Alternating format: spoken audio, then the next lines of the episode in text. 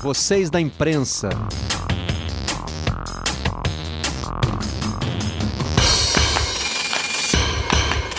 Olá, amigos do canal Campeão. Estamos começando mais um Redação Home Office da sala da nossa casa para onde você estiver. Esperamos que você possa ficar em casa e, se não puder, que esteja tomando todas as precauções possíveis. Você que presta serviços essenciais e tem aí que estar na rua, especialmente. E fica sempre aqui a nossa lembrança, o nosso abraço aos profissionais da saúde. Vamos apresentar os participantes do Redação de hoje.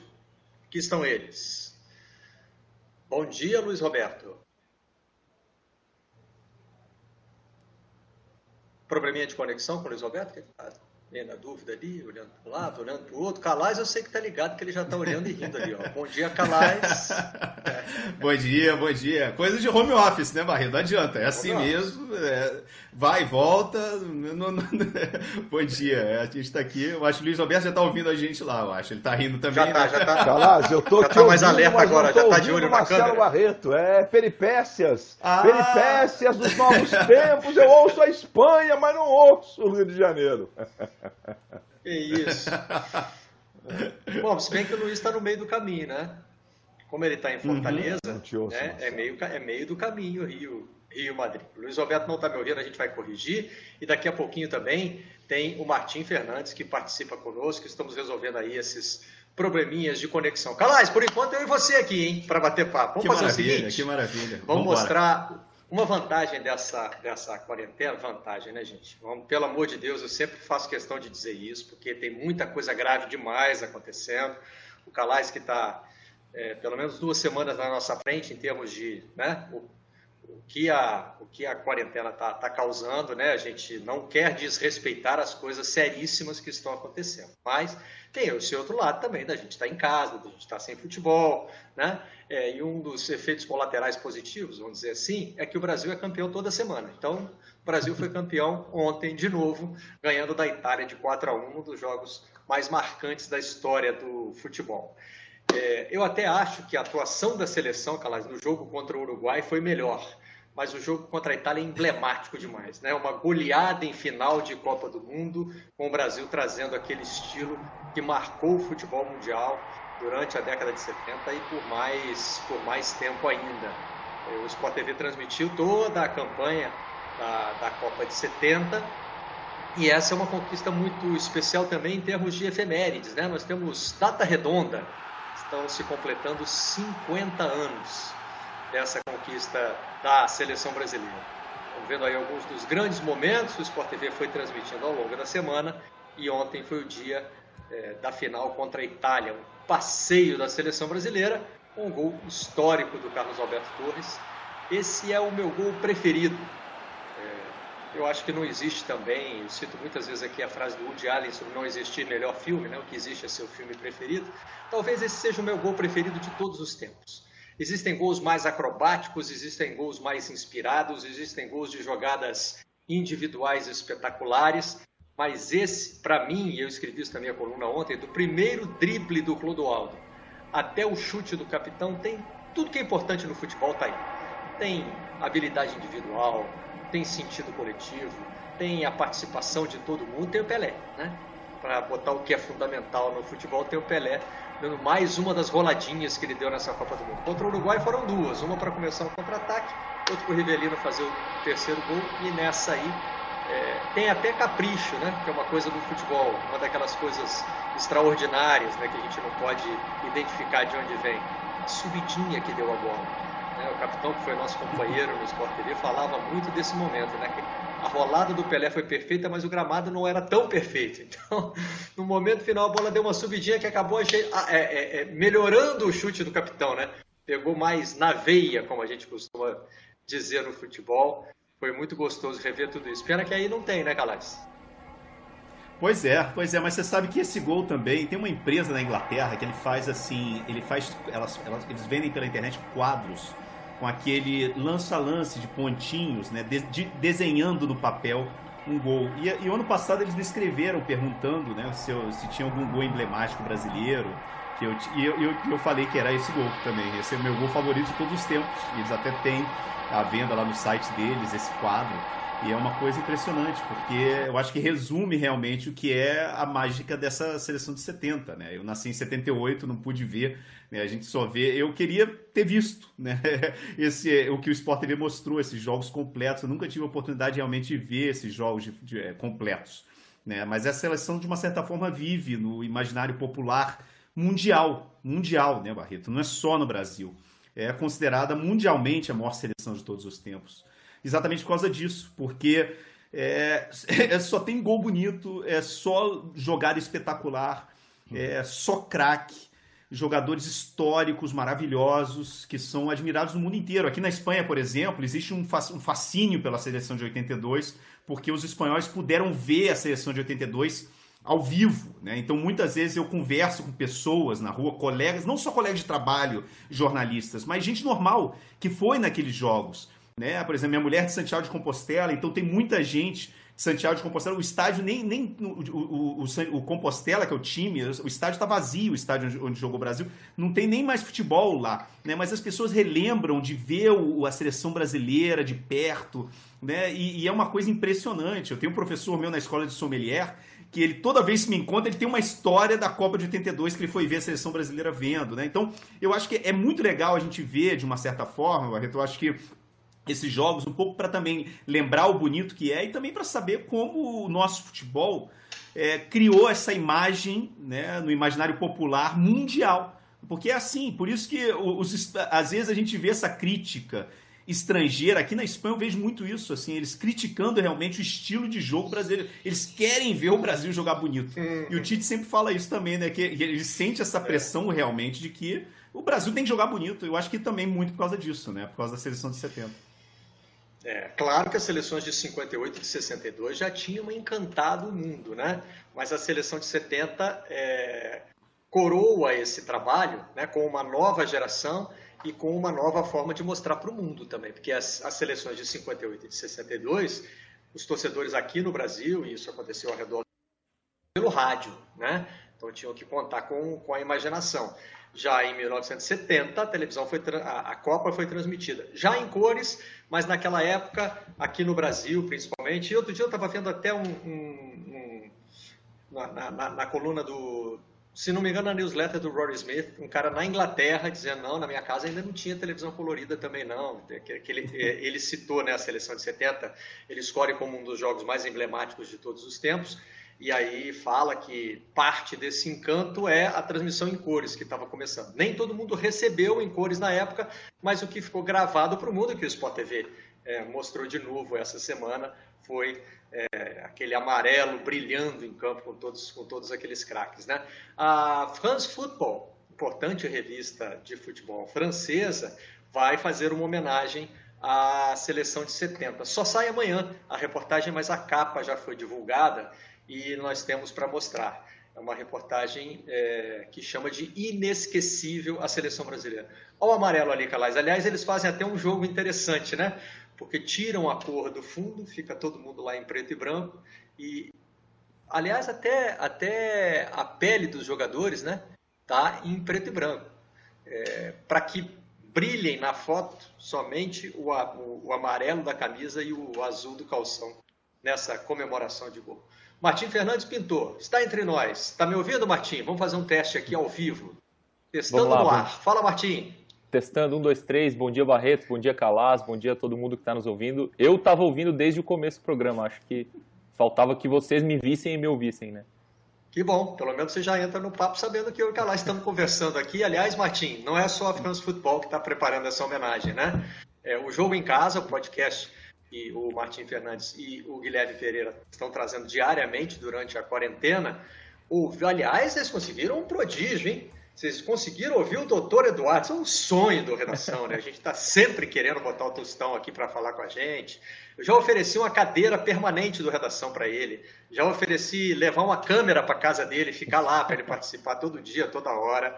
Mas a gente conhece a personalidade do Tostão, né? Do, de quem todos nós aqui somos fãs. Gustavo é um cara mais recatado e tal, prefere ficar em casa. É, a gente sabe que ele vê os programas esportivos, entre eles o Redação, volta e meia tem uma palavra carinhosa para nós, mas falar com ele é, um, é, é, né, e gravar, né, Martim? É raro. E vocês conseguiram é raro, isso. Foi, foi um, um, prazer, um privilégio que a gente teve. Telefonei para o Tusta, eu me dou o direito de chamá-lo de Tusta, como nós que conhecemos ele, podemos conviver com ele na, na Copa da África do Sul em 2010, que a gente cobriu lá. Eu trabalhava na Folha de São Paulo na época, o jornal onde o, o Tustão escrevia, continua escrevendo.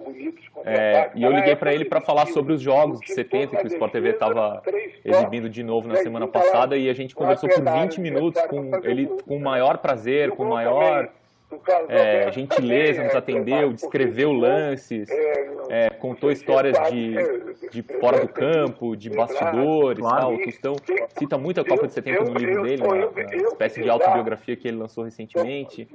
Muita, muita gentileza, muita generosidade do. Obrigado, Tostão, se ele, nos, se ele estiver nos vendo, por ter nos atendido, ter é, nos dado a oportunidade de poder ouvir um protagonista daquele time contar com tanta com tanto orgulho do que aquele time fez. Na entrada da área, eu já estava na Tostão teve particularmente um papel importantíssimo nesse time. Né? É, uma das coisas que mais me fascina, eu não sou um especialista em tática, mas o que eu gostava de ver nesse time eu, eu, eu tinha, vocês não tinham nascido, mas eu tinha três anos de idade. Então, assim, essa não é uma Copa que está na minha memória. É, o que eu vi, lógico que eu vi essa Copa, né? Estava lá, reunido com a minha família, na festa e tal, mas eu não, eu não tenho a memória daquele tempo. As minhas memórias são todas construídas. Esses jogos já foram transmitidos na, na, na íntegra antes, né? É, me lembro especificamente da Bandeirantes, com a narração do Luciano do Vale, né? com a equipe do, do, do show do esporte. E aí transmitiram os jogos na íntegra. Eu me lembro até da, do papo da época que repete um pouquinho o que está acontecendo agora com a seleção de 70, que é da gente estranhar, né? Nossa, que jogo lento, mas a marcação não apertava. Então é, o futebol é diferente em, em, em cada época e a seleção soube né, é, se valer das suas qualidades diante desse futebol que era jogado. Agora, o Tostão, ele ocupava a posição de centroavante, né? Ele era o 9 da escalação inicial. Ontem eu estava jogando o botão com meu filho e estava mostrando para ele como é que é, né? O 7 fica aqui na ponta direita, o 9 fica aqui no meio e o 11 fica aqui na esquerda para começar o jogo, né? Aí ele usava toda aquela mobilidade, aquela inteligência dele e abria aquele espaço. Quem aparecia ali era o Jairzinho, né? O cara que era o ponta direita, né? o 7 aparecia no lugar do 9. É, hoje, o futebol tem muita movimentação, os caras trocam de função toda hora, de posição, isso aí é, né?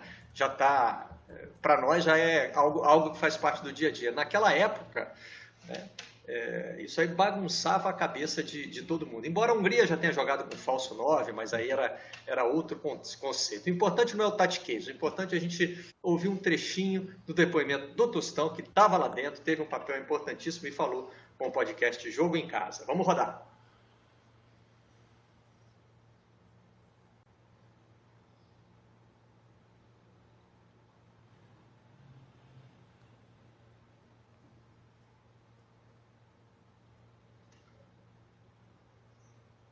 Não rodou? A gente está com alguns probleminhas técnicos hoje, eu fiquei na dúvida. Eu chamei e, e não rodou o Tostão. Martim, então vou precisar do seu depoimento, para você contar para a eu... gente o, que, o que, que o Tostão conversou com vocês. Eu, eu perguntei pro, pro Tostão qual era o, o jogo preferido dele, as jogadas preferidas dele naquela Copa. E ele, e ele cita especificamente o segundo gol contra o Uruguai, que é um contra-ataque que ele começa roubando a bola e ele em poucos segundos a bola roda, chega ao Pelé, volta para ele e ele dá o passe pro, pro Jairzinho fazer o segundo gol.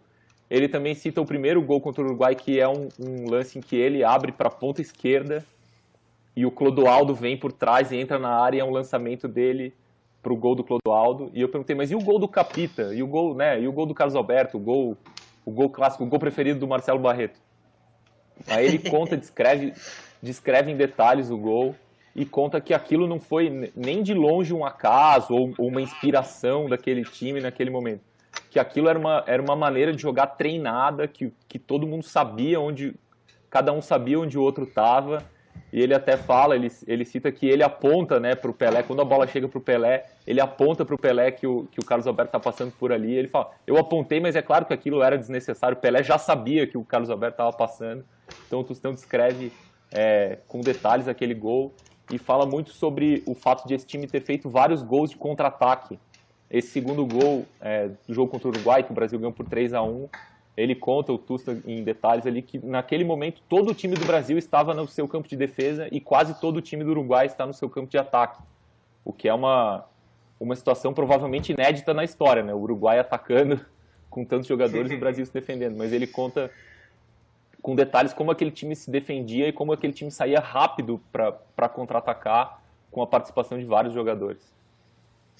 É, isso fala muito a favor do Zagallo, né? O Zagallo ficou Sim. marcado por uma frase infeliz em 74, quando ele disse que não tinha que se preocupar com a Holanda, a Holanda é que tinha que se preocupar com o Brasil. Isso aí, é, aí a Holanda ganhou do Brasil de 2 a 0, tirou o Brasil da Copa, enfim, é, tirou o Brasil da final, na verdade, né? O Brasil disputou o terceiro lugar naquela Copa em 74.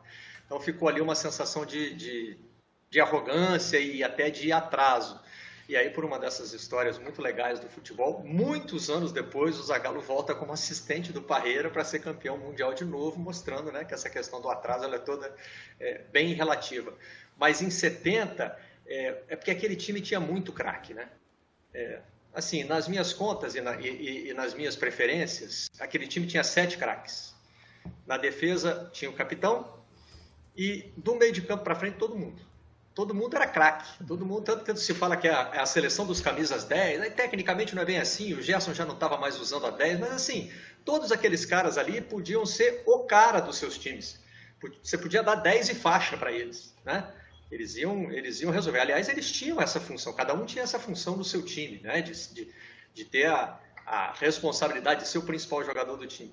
Então ficou muito uma coisa da gente debater o talento individual daquela seleção, né? Nossa, como aqueles caras eram geniais, como eles resolviam as coisas. Mas tem, logicamente, o papel do treinador, né?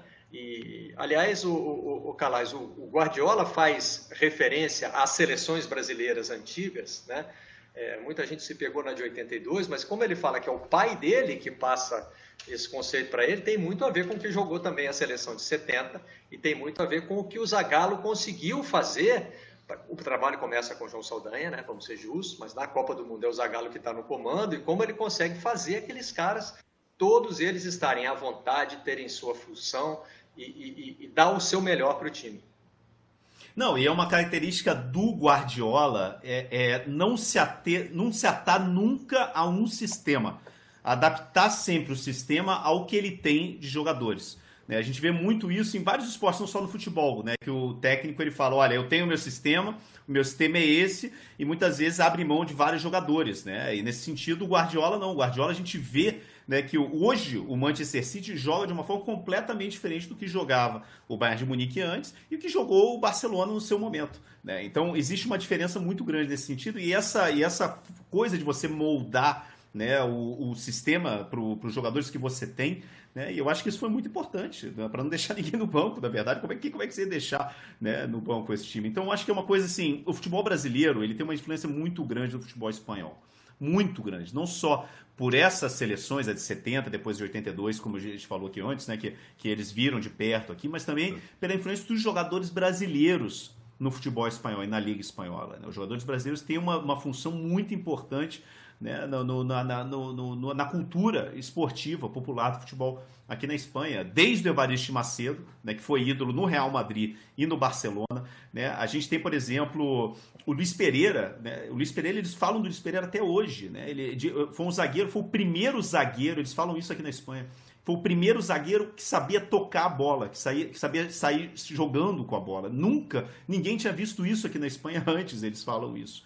Né? Era uma coisa que ele chamava, ele ganhou o apelido aqui de zagueiro espetáculo, porque ele levantava, quando ele pegava a bola, é, é tem, uma, tem vários vídeos aqui que mostram isso, a galera sempre lembra disso nos jogos, que o, o estádio ficava de pé quando o Luiz Pereira. Então, assim, eu acho que a gente tem que ter orgulho realmente do que dessas raízes do nosso futebol, né? E de como o mundo tem, admira nossas seleções exatamente por isso, né? Por, por, por esse time de 70, por esse time de 82 e por todo o legado que a gente construiu no futebol brasileiro por uma forma muito especial de jogar, né? Muito diferente. Voltando aqui para o nosso tempo, né? É, neste domingo eu escrevi uma coluna no Globo dizendo que não é mais quando, é como o futebol vai voltar. O foco deveria, pelo menos nesse momento, estar nisso, porque a gente já entendeu que eventos com grandes aglomerações vão ser os últimos a voltar, né?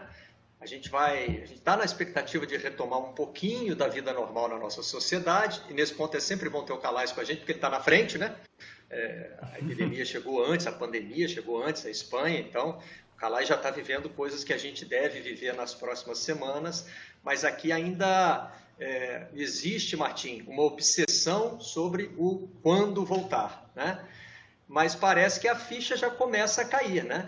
É, por exemplo, o Globo de hoje publica uma reportagem com o título Pisão no Freio, dizendo que até o Flamengo, que é o clube mais né, estruturado e que queria voltar logo, o Flamengo queria voltar aos treinos, se não me engano, hoje, não, amanhã. Seria de, dia 21 de abril, porque as férias dos jogadores, aquele primeiro período de férias está terminando hoje. 20 dias. Praticamente todos os clubes agora estão prorrogando por mais 10, né, Matinha? E o Flamengo já queria Isso. voltar. Mas Isso. é, o Flamengo já está entendendo que tem dificuldades financeiras, estruturais, e que essa coisa de querer voltar logo não vai ser bem assim, né? É, o governador do Rio também deu uma, uma segurada no ímpeto né, do, do Flamengo e de outros clubes que queriam voltar, vol- voltar aos treinos logo. A ideia de dar férias agora é poder avançar no calendário em, em dezembro e janeiro, quando historicamente são férias de pré-temporada aqui no Brasil.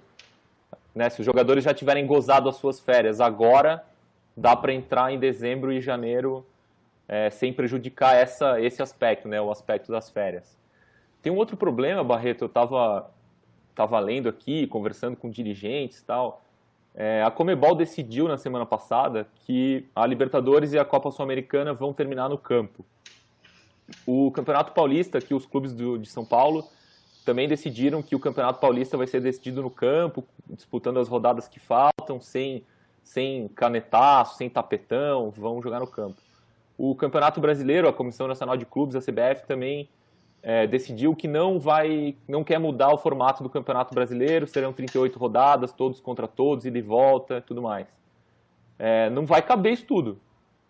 Mesmo que a gente queira, que todo mundo queira, que cada um né, esteja fazendo o que acha que é certo. Então, em algum momento, todas essas pessoas, todas essas entidades, todos esses dirigentes vão ter que se reunir e, e decidir o que, que vai ficar no caminho, ou o que, que vai ser reduzido, ou o que, que vai mudar de formato, porque não vai caber todo mundo, né? Não vai ter como jogar Libertadores, Copa do Brasil, Sul-Americana, Campeonato Estadual, Campeonato Brasileiro com pontos corridos e de volta. É, a Comebol também anunciou na sexta-feira que em setembro que quer recomeçar as eliminatórias em setembro. Tem três datas FIFA é, até o final do ano, setembro, outubro, novembro, que são períodos de de 10 dias em que as seleções se reúnem. Então, assim, se ninguém, eu acho que nem não é que as, essas entidades estejam erradas, está todo mundo pensando no seu produto e é natural, é compreensível. Mas se todo mundo quiser jogar do, a mesma quantidade de jogos que estava previsto, não vai, não vai caber, nem, nem esticando, avançando em dezembro, avançando em janeiro, né? não vai caber. Ou, ou vai ter Então, que empurrar Martim- tudo e aí ver 2021 e tal, ou vai ter que mudar formato, decidir, a decidir prioridades, né? É, para o calendário do futebol mundial tem sempre aquela história de que como a Copa de 2022 mudou de lugar, foi para o fim do ano, né? Talvez dê para ir empurrando tudo até acertar em 2022. Mas é, é, você mantém contato é, constante, né, com os dirigentes, até é, em função também da coluna Bastidores FC do blog. É, mas, vê se você consegue me tirar uma dúvida. Isso é a, a sensação que eu tenho vem da forma de comunicação ou realmente tem uma certa irrealidade ainda, eles estão tentando. Porque todas as declarações que a gente ouve de dirigentes são muito assertivas no sentido assim: os, os estaduais vão acabar. O brasileiro vai ter 38 datas. Quer dizer, a, a sensação que passa para a gente, que está tá ouvindo, recebendo pela imprensa, é de que tem aí um certo. Como se fosse um negacionismo do calendário, né? As pessoas estão brigando com o calendário. O ano vai continuar tendo 52 semanas. Pois é. Isso é, na verdade, só uma declaração de intenções, e aí a gente é que recebe como uma coisa assertiva demais, ou esses caras estão mesmo brigando com a realidade? Eu acho que é um pouco, eu acho que é um pouco de cada, um pouco de cada uma dessas duas possibilidades que você mencionou, mas mais a primeira. Eu acho que cada um está tentando passar um, um recado de segurança para o seu próprio público. Então a Sim. Federação Paulista quer dizer para os seus clubes, para os seus associados, seus filiados, para os seus patrocinadores que, olha, a gente vai dar um jeito, a gente vai terminar e tal. A CBF também, a Comebol também, a FIFA também, eu acho que todo mundo está é, querendo dizer, olha, calma, a gente vai dar um jeito de terminar isso aqui no campo e tal. Mas quando você olha o quadro todo, né, quando você olha a floresta e não a árvore, não, não vai caber. Né, se o futebol voltar amanhã, por exemplo, que não vai acontecer de jeito uhum. nenhum, já não vai caber. Imagina com essa previsão, é, com essas não previsões que a gente tem hoje, né? Que ninguém sabe quando, ninguém sabe como, ninguém sabe em que condições. É, especialmente, e quanto maior, quanto mais internacional, né? Quanto maior a abrangência geográfica, mais difícil. Como é que você vai voltar a Libertadores, por exemplo, se a situação no Equador está como está, se a situação no Brasil está como está? É, eu conversei com pessoas da Comebol que demonstram especial, especial preocupação com o Brasil que se o Brasil não estiver é, preparado, não, não tem nem como pensar em começar nos outros países, que é o, é o maior país, o que tem é, mais clubes jogando, né, ocupa a maior parte do território da América do Sul. Então, é, como é que você vai pensar em deslocamentos se os aeroportos, se as fronteiras estão fechadas? Então tem muita, muita coisa para resolver ainda antes de pensar em jogar. E o que os dirigentes estão fazendo, eu acho, é tentar passar esse recado de, de calma, de, de calma não, mas de ó, estamos pensando nisso, as questões não estão abandonadas, nós estamos planejando, vamos não está, não, o futebol não está abandonado, tem, tem gente no controle, tem gente no comando. Eu acho que essa é a, a ideia, passar esse tipo de recado para os seus públicos. É, mas às vezes passa um recado meio enviesado de que existe uma obsessão pelo quando de ficar marcando Sim. data. Vamos voltar dia tal, vamos voltar dia tal. E assim, o que a gente está vendo é adiamento de, de, de, fim de quarentena. Né?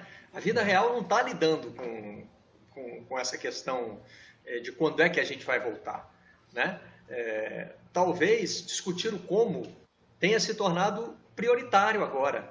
Né? Tem, por exemplo, um caso, não sei se o Calais vai conseguir me ajudar com a pronúncia, porque é dinamarquês, né? mas como ele está na Europa, está lá mais perto, então eu apelo para ele é, se alguém aí fala dinamarquês ou é dinamarquês e está vendo o programa, eu peço desculpa, vou tentar me virar aqui, ó, vou até olhar aqui.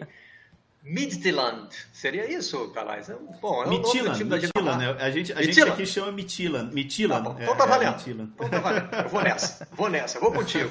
O Midtjylland da Dinamarca quer é, instalar uma espécie de drive-in no estádio para que as pessoas consigam ver o jogo. Já, já é uma solução original. Ela parece meio fantasiosa, mas não deixa de ser pelo menos algo que você está pensando. Como é que é? O cara vai de carro, não sai do carro e vê o jogo? Essa é a ideia? É, é, pelo menos pela montagem que eles fizeram né, no site deles, é, parece que é isso, né? Que eles vão botar um telão do lado de fora, o está lá, tá vendo? Essa imagem é muito boa. Assim, essa é a ideia que eles estão tendo. Eu não sei se é uma brincadeira, não, é, não sei se é uma, uma coisa realmente. Pô, não é primeiro de abril mais. Já passou. É, isso que eu... É, eu, tô, eu, não sei, sinceramente, mas a gente está começando a surgir. Mas hoje, por exemplo, está é, tá tendo uma certa polêmica em Portugal, porque o esporte em Lisboa voltou a treinar. Né? O, jogo, o clube falou: assim, a gente vai voltar a ter treinamento. Então, os jogadores do esporte hoje, lá em, lá em Lisboa, estão treinando. Não estão treinando, não é treinamento coletivo, é treinamento individual, mas eles estão voltando no clube. Né? Não existe uma não existe uma, uma, uma instrução geral da, da federação ou da liga para se pode, quando pode ou não voltar. Vale lembrar também que Portugal, a gente falou várias vezes aqui, né, Barreto, que assim, a reação de Portugal, tanto politicamente como esportivamente, foi sempre exemplar, excelente, foi muito Sim. na frente, por exemplo, do que aconteceu com a Espanha e com a Itália. Né? Então, o coronavírus em Portugal está muito bem controlado, muito mais do que aqui na Espanha e na Itália. Então, eu acho que essas voltas, a gente já viu, por exemplo, a liga, os, os clubes da primeira divisão da Bundesliga voltando ao treinamento, também também outra outra realidade. As realidades locais aqui na Europa é, vão ser diferentes. Assim, os clubes vão voltar uma hora antes, uma hora depois. Né? Agora, o problema vai ser realmente conseguir encontrar uma data é, para que as competições europeias né, possam voltar né? porque vai ter que ser no momento onde a Espanha e a Itália, que são os dois países com mais números de, de, de, de casos e com uma é, onde a epidemia eh, chegou num, num limite, assim, numa situação mais dramática, é, consigam voltar a jogar. Né? Então acho que vai ser uma coisa assim que vai, vai ser diferente. Teve, teve debate hoje, por exemplo, teve discussão hoje, por exemplo, em Portugal, em relação se o, se o esporte estava voltando, é, fazia bem ou não de voltar. Né? Mas eu acho que isso é uma, uma solução original, digamos, né, do, do Mitilan. É, mas também na Europa parece que tem uma obsessão ainda pelo quando. Ela não acabou, embora já se discutam como. É, vamos mostrar aí o jornal italiano. Deixa eu pegar a cola aqui para saber qual jornal é. Hoje tem uma reportagem sobre é, o crescimento de uma frente pela volta imediata. Se não aos jogos, pelo menos aos treinos. Né? E, e o Calais acabou de, de, incluir Portugal aí. É, tem um mapa que mostra Alemanha, França, Inglaterra com a Premier League. A Premier League está desesperada já há muito tempo com os tais 762 milhões de libras, né, que seria o prejuízo com direitos de TV. E a Espanha e a Itália também estão aqui nessa lista. O mapa tem cores diferentes. Né? É, acho que essas cores se referem. Mas, mas engraçado, nessas cores aqui, eu até peço desculpa porque eu não tenho, eu, eu não, não tive tempo de ler a reportagem, então eu não sei exatamente o conteúdo, mas por que, que elas estão divididas em, em cores e as, a cor da Alemanha está igual à da Itália e da Espanha? É, não é então o estágio da epidemia, né, Calais? Porque na Alemanha, é, o controle já é muito maior do que o que existe hoje na Itália e na Espanha, né? Estão, marcados em rosa ali, é, enquanto os outros estão... A, a França e a Inglaterra estão em laranja. Não, e tem uma coisa que é o seguinte, Barreto, essa semana é, a, a UEFA ela convocou uma reunião do comitê executivo para quinta-feira, para realmente discutir esse tema do calendário. A data, a discussão de data aqui na Europa é diferente da data do, do Brasil, porque o Brasil está no meio da temporada, o Campeonato Brasileiro não começou ainda. Então você poderia moldar esse Campeonato Brasileiro de uma forma diferente esse ano. Né? Aqui na Europa, a gente está falando, por exemplo, das ligas locais, são 11 rodadas. Né? Você, é, conversando com os jogadores, né? conversando com, com, com, com os dirigentes, pessoal, os jogadores querem voltar a jogar. Todo mundo quer terminar a temporada. Já jogaram, cara, dois terços da temporada, não vão jogar esse último terço. Né? Então é uma coisa que. Você, mas você pode, por exemplo, de repente voltar, muito provavelmente vai voltar na Inglaterra antes, na Inglaterra, não, na Alemanha antes do que vai voltar na Espanha, na Itália. Né? Mas a discussão na UEFA hoje é, é cada vez mais em relação a tentar fazer com que a Champions volte o mais tarde possível para dar espaço para que os, as ligas locais terminem né? e depois realmente é, é igual, por exemplo, a discussão nos Estados Unidos. Né? Quando você tem um continente, é muito difícil você conseguir é, voltar o país inteiro, né? como é o país do, do, tamanho dos Estados Unidos, que é como, como o continente europeu. É muito difícil você voltar à competição europeia na mesma hora do que realmente seja é, as competições locais. Então, essa linha de discussão que vai ser discutida na reunião do Comitê Executivo da, da, da, da UEFA na quinta-feira, o mais provável é que aconteça uma Champions League Express, né, no mês de agosto, quando as ligas locais, muito provavelmente vão ter, a maioria delas já vão ter terminado, né, e aí você tem a oportunidade de fazer as competições europeias, tanto a Champions League quanto a Europa League, é, duas vezes por semana, como se fosse realmente no ritmo mais acelerado, e que as datas são para começar no 7 de agosto e terminar no dia 27 de agosto. Né? Essa é pelo menos a discussão que está tendo aqui, porque não tem como você realmente pedir que um país volte antes que o outro né? ou também compactuar todos os países juntos, porque a, a epidemia é diferente de um país do outro. É, tô com a cola aqui já. É, o primeiro é o Corriere dello Sport, eu peço desculpas aqui por não ter trazido as informações de primeira. É, os países que estavam marcados em rosa são os que querem voltar em maio. Que alinhamento curioso esse, né? Em amarelo são os que querem voltar em junho. Então você tem a Inglaterra, que está desesperada pelas razões comerciais, né? a gente tem acompanhado, mas já né, entendendo que só dá para voltar em, em, junho. E vamos lá, né, gente? Junho hoje é, passou a ser o cenário otimista. Daqui a pouquinho, de acordo com, com, o ritmo das notícias, pode ser que junho também a gente já comece a descartar. E a partir daí, realmente, não dá para a gente querer que os clubes façam mais do que isso, as federações. Né? Você tem que ter o, do, do, o plano de A a Z. Né? Plano A, voltar em maio. Aí não deu, vamos fazer o plano B para voltar em junho e assim vai, né? No ritmo das, das notícias. Agora, o que me chama a atenção é Espanha e Itália, que dominaram o noticiário, né? estarem alinhadas com a Alemanha querendo voltar logo, sendo que na Alemanha todas as notícias que a gente recebeu foram de que o combate foi muito mais eficiente. A Alemanha, na verdade, recebe até é, é, pacientes de outros países para cuidar deles com o seu sistema de saúde que não está sobrecarregado. como por exemplo aconteceu em regiões da Itália, aconteceu é, em regiões da Espanha também. Bate com o que você estava falando, né, Martim?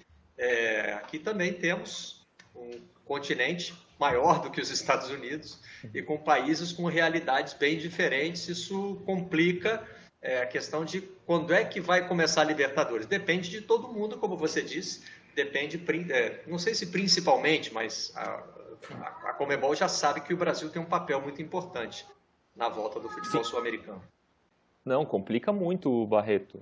É, sobretudo porque tem os diferentes países também tratam da pandemia de diferentes maneiras. Então, na, na Argentina, você tem um confinamento quase compulsivo ali, é obrigatório, o governo é, atuando fortemente para deixar as pessoas em casa. Aqui no Brasil, o, o presidente do, do, país pensa totalmente o contrário. No final de semana, pressionou pela volta do futebol. É, então, isso também vai, vai pesar. Como é que você vai é, traçar uma, uma estratégia para uma competição sul-americana se cada um dos dez países lida com o problema de uma forma diferente?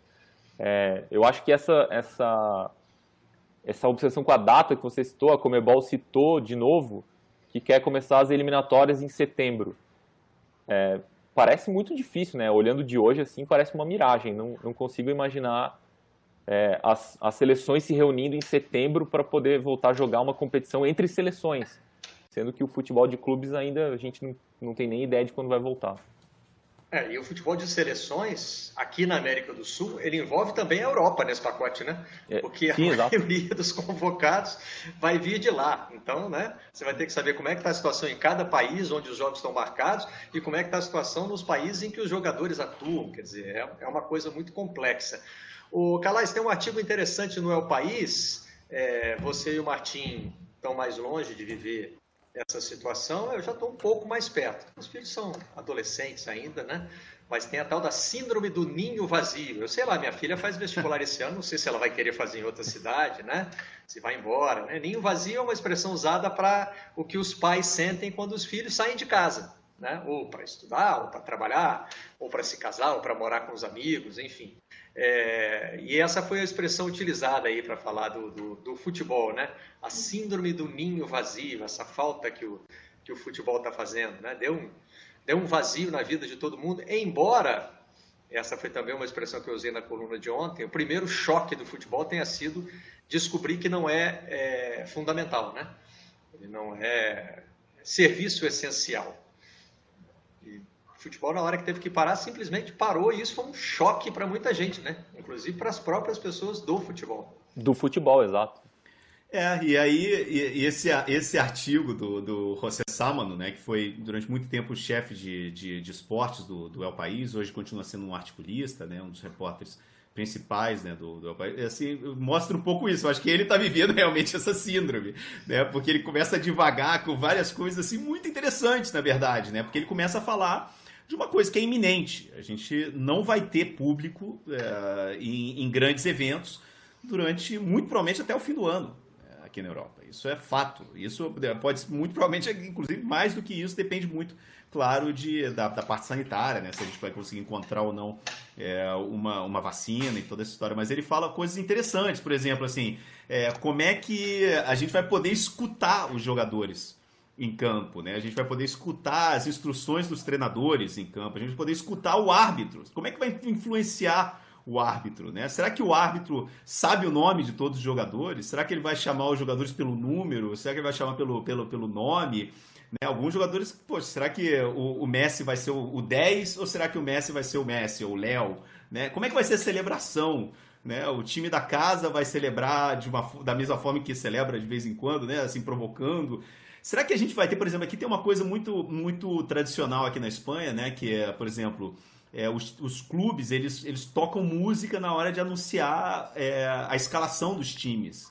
É muito tradicional, por exemplo, no Atlético de Madrid, eles, eles tocam Thunderstruck né, do, do, do, do ACDC antes de falar, quando, enquanto, quando eles estão dando a escalação do time. Né? Será que ele vai ter essa, essa, o sistema de megafonia né, dos estádios, né, de alto-falante dos estádios, vai, vai continuar? Com certeza que a gente não vai ter é, é fator é, local, né? Vai ser, vão ser, todos os jogos vão ser neutros, né? Ele fala também, É aquela velha história, a gente vai, tudo vai mudar, vai ser um futebol de uma forma completamente diferente a gente está acostumado, né, Barreto? A águia do Benfica não vai entender nada, né? Vou soltar lá para dar a volta no estádio e falar, cadê aquele pessoal que sempre estava aqui quando eu, dava, quando eu dava essa volta antes do jogo, né? São várias, várias tradições aí que realmente. É, Será que vai ter hino diferentes. da Champions? Será que vai ter hino da Champions, por exemplo? Os jogadores eles vão sentir aquele medo, medo aquele, o, o, assim, será que vai ter, que vai bater aquele frio na barriga muitas, muitas vezes quando você vai jogar, por exemplo, em Anfield, né, ou no Bernabéu? Será que vai ter esse tipo de coisa? É, é, é, interessante, assim, a gente vai, vai ser um futebol completamente diferente do que a gente está acostumado. Você sabe que a primeira em, vez em que Taiwan... eu subi as, as escadas do Maracanã, eu fiz uma coisa que eu fazia jogando futebol de botão, que é imitar o barulho da torcida. É só fazer assim, ó.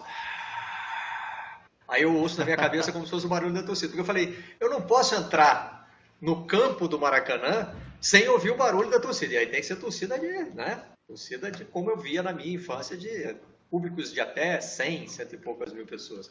Martim tinha chamado. Não, em, em Taiwan é, já voltou o esporte, né? Então tem beisebol já rolando em Taiwan e tem futebol também. E, eu, e a, uma patrocinadora de um dos times colocou robôs e manequins nas arquibancadas para simular, é, enfim, para simular que o estádio está cheio, que tem que tem gente, que tem barulho, colocou robôs e colocou manequins. É uma loucura, mas pelo menos quem está jogando tem a sensação de que tem alguém no, na arquibancada, tem alguém vendo. Pelo menos para ficar aquela coisa um pouquinho mais, mais acolhedora, né? Aliás, a bola está rolando também no Turcomenistãozão da Massa, né? Estamos com mais um campeonato aí de bola rolando. Já são cinco pelo mundo. A gente brinca com isso, mas né, tem que ver qual é a situação de cada país, se existe responsabilidade nessa coisa de, de estar jogando. Né? A Taiwan não tem campeonato de futebol, né, Martim? Não é um dos cinco do mundo no futebol, é? Não, é, desculpa, tem um campeonato de futebol e um campeonato de beisebol rolando. Ah, então é um dos cinco. Ah, então é isso. Taiwan, é, quem que eu falei agora, meu Deus do céu? Turcomenistão. Ex-República Soviética, Turcomenistão, já tinha o já tinha o Tadjikistão, não é isso? E Nicarágua e Belarus. Então essas são as cinco ligas do planeta que, de futebol que têm os seus campeonatos em atividade. Nosso ninho vai ficar cheio agora. Eu queria aproveitar para pedir desculpas mais uma vez. É, estamos enfrentando problemas técnicos hoje, é, entre eles tivemos um problema na hora de rodar o áudio do Tostão e, e, ficou até uma coisa meio confusa, né? Rodou o áudio lá no fundo, mas a gente não estava conseguindo é, acompanhar. É, Luiz Roberto já está com a gente? Eu continuo não vendo o Luiz Roberto aqui na, na minha janelinha. Eu te vejo e te ouço, ouço Barreto. Não, vamos, de, vamos deixar para depois. Eu quero saber do Calais e do Martim, como é que vocês estão vivendo a síndrome do ninho vazio. Como vocês estão lidando com a falta do futebol, né? Cada um reage de uma maneira. Deixa eu saber de vocês. Quem vai primeiro? O Martinho ou eu? Pode, pode ir, Calai, já que você se manifestou. então tá. É, é, eu, olha, Barreto, é, é estranho porque assim eu, a minha vida tá tão frenética no, de, em termos de trabalho, das crianças, né? O fato da, da assim, de eu estar tá praticamente todo o dia inteiro com as crianças em casa, porque a, a, rotina da minha mulher não mudou, pelo contrário, ela tem trabalhado cada vez mais no hospital, na UTI, ela, ela eh, com, com, combatendo o coronavírus, que eu, sinceramente, eu, assim, eu, eu meio que, é claro que eu sinto falta, né? Mas, assim, a minha vida tá, se transformou numa, numa bagunça tão grande que eu não estou conseguindo nem ver filme, eu não estou conseguindo ver série, eu não estou conseguindo fazer nada. Eu, eu, eu, eu, dou, eu faço, cuido das crianças, faço a comida, é, tem que fazer o jornal, tem que entrar no Sport TV, tem que depois dar banho neles, tem que. Não, e os deveres, né? Tem que, tem, eles têm aula, tem que conectar primeiro um às 10 da manhã no, no, no vídeo aula, depois é, às 11 da manhã o outro no vídeo aula, depois tem outra vídeo aula, tem três vídeo aulas por dia, cada um na sua hora. Eu, na verdade, assim, é, é, a minha vida de confinamento tá tão frenética né, que eu, eu não, não, teria nem tempo de ver futebol hoje em dia, né? Para mim, assim, a minha, eu estou vivendo com as crianças uma coisa que eu não tenho oportunidade de, de viver, né? Porque eu todo dia eu tô, eu, eu, meu horário de redação é de quatro à meia-noite. Então, por um lado, está sendo assim, assim, aquele negócio tá falando, poxa, ninguém quer estar tá em confinamento, ninguém quer estar numa uma pandemia, mas eu estou podendo viver com eles, por exemplo, umas coisas que eu não vivo no meu dia a dia, que é isso, é assim, botar eles, levar eles para dar o jantar, levar eles para cama, é, contar a história na hora de dormir, né? é uma coisa que eu só consigo viver de repente dois dias por semana. Então, na verdade, para mim, o futebol é, é, é, assim, virou, virou uma coisa que virou em segundo plano. Né? Para mim, hoje, a prioridade realmente, a coisa que eu estou vivendo é a família. Né? E, e, eu não sei, não sei explicar, mas é a realidade. Martinho uma vez já me disse que o filho dele está numa boa, o pai é que está meio louco. Isso é, é, por causa da falta de futebol também, Martinho? São também, outras coisas? Também, também. Não, também eu tô, assim, a minha vida também tá, tá bastante frenética mas eu tenho um filho só, né? O Calas tem três, é... a dele é um pouco mais difícil do que a minha. São dois, né, Calas? Dois? Os meus são dois, é. Cinco e ah, sete desculpa, anos. Eu... Ah, coloquei mais um, coloquei mais um irmão aí, Calas, desculpa. Acrescentei um filho. É, eu tenho só um, então eu tô com metade do, do trabalho do Calas, mas a, a rotina também tá, tá parecida. É, eu sinto muita falta de futebol, viu, Barreto? Muito, tanto de ver na televisão quanto de poder ir no estádio, ver. Eu moro relativamente perto do Pacaembu. Aquela imagem de ver o Pacaembu transformado num Sim. hospital de campanha ainda não me. Ainda não digeri, assim. Ainda bem que o Pacaembu virou um hospital de campanha e tudo mais, mas claro. ainda não digeri, assim. Eu, eu, consigo ver aqui da minha casa, sempre via quando tem jogo no Pacaembu, tem movimento de pessoas indo para o estádio e tal. Isso me, me faz uma falta tremenda. Não não só o futebol, como a, cidade de São Paulo toda, né? Não, não sei como é que tá aí no Rio, em Madrid, mas São Paulo tem nos castigado com os dias lindos, assim, hoje mesmo não tem nenhuma nuvem, tem um sol, tem um calorzinho, é, e a gente ficar em casa é, é muito duro, e o, o, futebol faz parte disso, né? Poder sair de casa, ir no estádio, sentar numa arquibancada, ver um jogo, tô sentindo muita falta, viu, Barreto? É, o Rio nesse sentido foi generoso no fim de semana, porque o tempo ficou mais nublado do que ensolarado. Hoje não, está uma segunda-feira de, de muito sol. Aqui. E hoje é o dia que a gente consegue tirar o cachorro de casa para dar uma voltinha. Aqui eu moro num, numa rua sem saída, então a gente só vai até ali o, até o portão de casa praticamente e volta e depois ele já vai direto para o banho. Né? É, e eu estava ontem conversando com, aliás, lembrando disso que o Calais está tá, tá dizendo, né? a gente tem tido mais refeições em família do que tem é, nos dias comuns, né? E as refeições em família aqui em casa são um momento muito legal de conversar, de bater papo, de botar a conversa em dia. Né? Agora meus filhos estão lá estudando, cada um está no seu quarto tendo, tendo aula online, né? É, aí a gente consegue almoçar e jantar todo dia juntos. Isso é uma coisa que, para mim particularmente, é, remete à infância, porque tive uma infância em cidade pequena Embora meu pai trabalhasse em outra cidade, então muitas vezes ele não estava conosco nos almoços, mas era mais frequente. Jantar, por exemplo, era sempre com meu pai em casa, ele já tinha voltado do trabalho. Então, né, é, essa, essa rotina que a gente não consegue ter nos dias de hoje, principalmente nas grandes cidades, e né, no nosso caso aqui, os três que estão conversando aqui, jornalista tem a vida meio atrapalhada mesmo em termos de horário, né? os, os nossos horários não são convencionais. Então, é, isso realmente tem sido uma, uma oportunidade diferente. E ontem eu estava dizendo estava conversando com os meus filhos sobre como o arranjo familiar que a gente tem é, nos ajuda na quarentena. Né? Porque, por exemplo, é, é, filhos de pais separados já tem um problema para lidar, porque tem a questão do deslocamento, como é que faz, fica com um, fica com o outro, né? É, pula de um lugar para o outro, né? nesse sentido, em que, nesse momento em que está todo mundo recomendando que a gente fique em casa. É, então, eu acho que no meio disso tudo, eu dei uma fugida legal do assunto aqui, né? Se fosse redação do Enem, eu já estava reprovado por fuga ao tema. Ainda tem fuga ao tema? Isso era da minha época na redação. É, eu dei essa viajada aqui, mas para dizer, mas justamente para voltar nesse ponto de que, gente, o futebol quando voltar, legal, vamos estar todos felizes, né? Mas assim, é, a gente tem tantas outras coisas para cuidar nesse momento, né? E eu não estou falando ó, nesse momento, estou falando só dos jornalistas, não, todo mundo, né? Está todo mundo tendo que reorganizar a rotina da casa. Tem gente que está precisando sair para trabalhar, né? E sai para. O, o, o Calais, por exemplo, né? É, cita o caso da mulher dele, que precisa sair de casa para trabalhar, né? É, com o combate ao coronavírus. Né? Então tem que voltar, se preocupar em como é que é, se, se, se, desinfeta para voltar para casa e tal. Tem tantas outras coisas que o futebol a gente meio que deixou guardado, mas ele, ele faz falta sim. Fala, Calais. Não, e outra coisa, Barreto, vai lembrar também que os jogadores têm os mesmos, muito, têm os, muitos dos problemas que a gente tem também no nosso dia a dia. Que eles são pessoas normais, têm famílias, que têm filhos, né? E nem todos eles têm academia em casa, nem todos eles moram com fisioterapeuta, com preparador físico, ou tem um fisioterapeuta particular, preparador físico particular. É, a gente está falando assim, por isso, por exemplo, Barreto, e é que, por exemplo, a, a, assim, o que, a discussão hoje aqui na Espanha para a volta do futebol, a gente estava falando, vários dias eu tinha falado né, que ia precisar de pelo menos duas semanas de pré-temporada, e, e, a discussão hoje real é que vai precisar de um mês de pré-temporada. Vai precisar de um mês de pré-temporada exatamente por causa disso. Porque você não sabe como é que esses jogadores vão voltar. Os que são solteiros, ou os que são, de repente, que não têm filhos, vão voltar de uma forma completamente diferente do que, do que os que estão com filhos.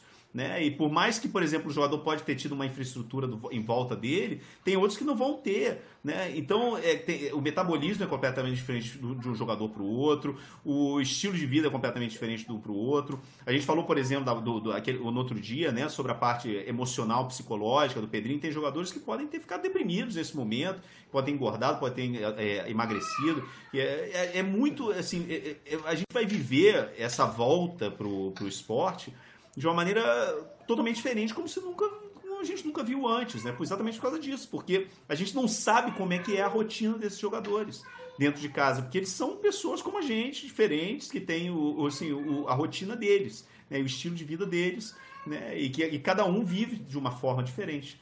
Né? Então eu acho que é importante a gente pensar nisso também, né? humanizar um pouco é, é, a situação inteira, tanto para a gente né, que trabalha do outro lado né, do, do esporte, mas também para os protagonistas do esporte, né, que são os atletas. Né, cada um. Por isso que era grande discussão antes de, de cancelar a Olimpíada. Né? Fala assim, pô, será que, que é justo, por mais que a pandemia pode, acabar, pode ter acabado em agosto, mas, poxa, e os atletas dos países hum. onde tem o lockdown, né, que não estão podendo treinar? Poxa, é, seria muito injusto para esses, esses, jogadores, né, para esses atletas. Né? Então tem toda. Tem, é, é, eu acho que também isso vale para o futebol. É, a gente vai precisar de um tempo realmente para se readaptar à vida normal né? com pessoas, imagina os atletas. Né? Eu Barreto. acho que eu emagreci. Estou tirando pelas minhas bermudas, porque eu não uso calça comprida já tem mais de um mês, né? É, então, mas tenho usado dentro de casa para manter assim, uma certa né, compostura as bermudas que eu uso para sair. E elas estão todas meio, meio caindo. Então é, a conclusão a que eu cheguei é que eu estou comendo melhor, né? Estou comendo comida mais saudável, porque a comida é feita em casa. Talvez esse, esse tenha sido o, o efeito. Martim chamou. Não, come, comendo melhor, com certeza eu estou, mas estou comendo mais também. Então, é, aqui, aqui em casa aconteceu o contrário, eu engordei com certeza. É, não, voltando para o futebol, o, o Calas estava falando da pré-temporada. É, aqui em São Paulo, os clubes de São Paulo fizeram um acordo informal entre eles que todos vão voltar a treinar juntos. Ninguém vai voltar a treinar antes para não, não criar Sim. nenhuma vantagem. Né? Isso foi um negócio legal que os clubes aqui fizeram. E eles também acordaram que 15 dias seria um período razoável de pré-temporada. Mas eles também sabem, e isso eu ouvi de dirigentes de clubes, que cada dia que passa sem futebol, cada dia mais de, de isolamento social, esse, esse período de pré-temporada vai ter que ser reduzido. Porque imagina tá todo mundo sem futebol, é, pressão para voltar de patrocinador, dos próprios clubes, de todo mundo. E aí assim, ah, não, pode, pode voltar, torcedor, sabe? Não, pode voltar, vamos jogar. Não, pera aí que precisa de 15 dias de pré-temporada, ninguém vai aguentar. todo mundo vai querer voltar a jogar de qualquer jeito. Volta logo. Então, pode voltar vai querer voltar, mesmo, é. problema. É. é. isso. Não, mas tá fora de forma, não faz mal. A gente quer ver. Tem problema. A gente Joga quer mal. ver 22 caras no campo ali de qualquer jeito. É, então tem, tem uma... isso, assim. É, tem uma discussão interessante na Zero Hora, Martim, sobre é, a dupla Grenal pensando em abolir a concentração. Né? Como, como um, não diria que um efeito colateral, né? não, não gosto de usar essas expressões sérias para coisas É uma menores, consequência, mas, né? Assim, uma consequência que a gente está vivendo agora. Esses clubes estão chegando à conclusão de que... Né? E até como uma questão de prevenção, né? Para você não juntar jogadores que estão vindo de ambientes diferentes e que podem eventualmente um contaminar o outro. Né? É, parece, parece sensato, né? Parece sensato. Já, e é mais uma forma já. de discutir o como, né? Estou insistindo muito nessa transição. A gente tem que fazer a transição do quando o futebol vai voltar para como o futebol vai voltar, o futebol e todos os outros esportes e de resto a vida em sociedade. Né? A gente vai ter muitos debates sobre isso também.